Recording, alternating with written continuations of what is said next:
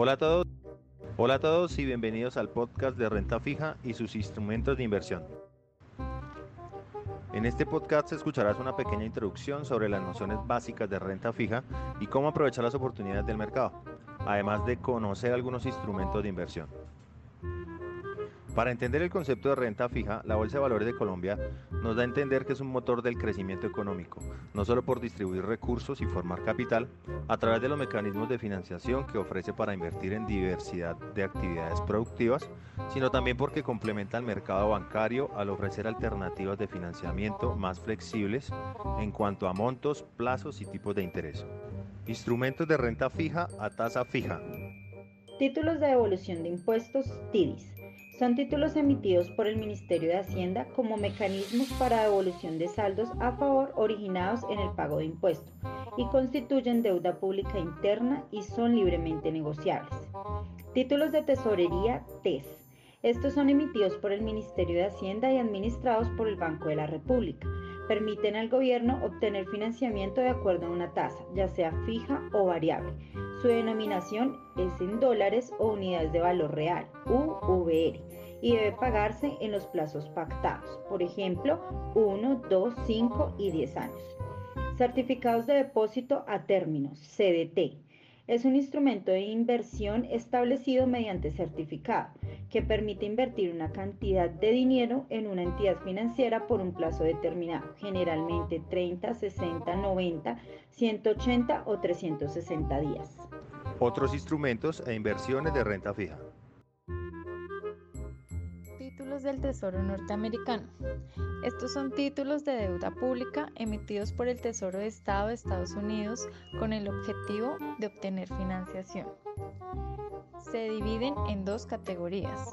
La primera conformada por las letras de Tesoro, que se caracterizan por tener un vencimiento inferior a 18 meses. La segunda categoría agrupa los vencimientos superiores y son llamados bonos de Estado.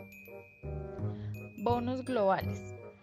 Estos son títulos de deuda que son colocados, negociados y cumplidos en los mercados externos, ya sea en Europa y Estados Unidos.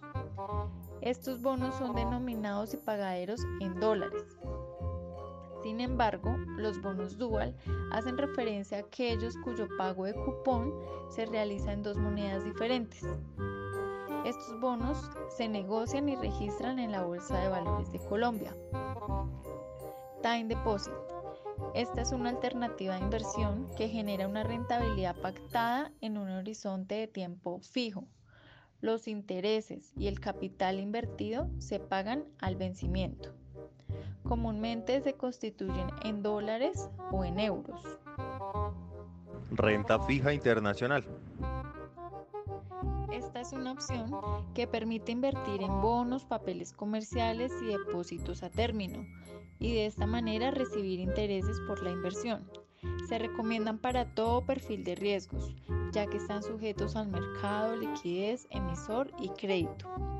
Además de que su negociación se realiza a través de la Bolsa de Valores Internacionales y sus rendimientos se conocen desde el momento de su emisión por lo que generalmente son inversiones con menores volatilidades en comparación con las inversiones en activos de renta variable. Los beneficios de la renta fija internacional son que podemos invertir en activos de acuerdo con las necesidades futuras de capital.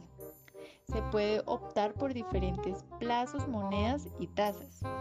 Se puede acceder a una gran variedad de emisores internacionales. De esta manera, también logramos diversificar el portafolio. Y por último, tener unas tasas superiores a cuentas Money Market. Renta fija nacional. La renta fija nacional nos habla de títulos negociables con la finalidad de captar fondos directamente del público, por lo que el emisor se compromete a pagar unos intereses y a devolver el principal en unos momentos prefijados. Los títulos de renta fija pueden ser emitidos por empresas y organismos públicos o por empresas privadas. Algunas emisiones de renta fija privada nacional cotizadas en los mercados secundarios electrónicos son pagarés de empresas, Son valores cupón cero emitidos al descuento por lo que su rentabilidad se obtiene por diferencia entre el precio de compra y el valor nominal del pagaré que se recibe en la fecha de amortización. Son a corto plazo y existe vencimientos entre 3 de días a 25 meses. Bonos y obligaciones simples. Son emitidos por las empresas, son valores a medio y largo plazo. Sus características pueden variar de un emisor a otro e incluso en distintas emisiones de una misma compañía. Obligaciones subordinadas son idénticas a las obligaciones simples, la diferencia reside en su situación jurídica en caso de quiebra o procedimiento concursal del emisor. Obligaciones convertibles y o canjeables. Estas confieren a su propietario al derecho a cambiarlos por acciones en una fecha determinada. Cédulas hipotecarias son valores de renta fija emitidos exclusivamente por entidades de crédito. Suelen ser emisiones a medio plazo y tienen distintas modalidades en cuanto a tipo de interés y condiciones de amortización. ¿Cómo aprovechar las oportunidades que te presenta el mercado? Rick Reader, CEO de la renta fija global de BlackRock, explica que las perspectivas positivas por el aumento de los rendimientos de los bonos crean oportunidades en los portafolios para generar más ingreso con menos riesgo en comparación con otros activos. La parte corta de la curva muestra retornos superiores al 4% con una sensibilidad limitada a los movimientos de los tipos de interés. Por ello se cree que los bonos de corta y ultra corta duración serán una exposición efectiva para los portafolios de renta fija este año. Se debe tener en cuenta que mientras la inflación presente una alza y las tasas de interés aumenten, la renta fija va a tener un mejor rendimiento y un menor riesgo de pérdida. Lo importante en este tipo de bonos de renta fija es la seguridad que hay al invertir en ellos, ya que desde el inicio sabes en qué tiempo vas a tener rendimientos. Si te ha gustado nuestro podcast, síguenos en nuestros canales y coméntanos con el hashtag número 4, Mercado de Capital.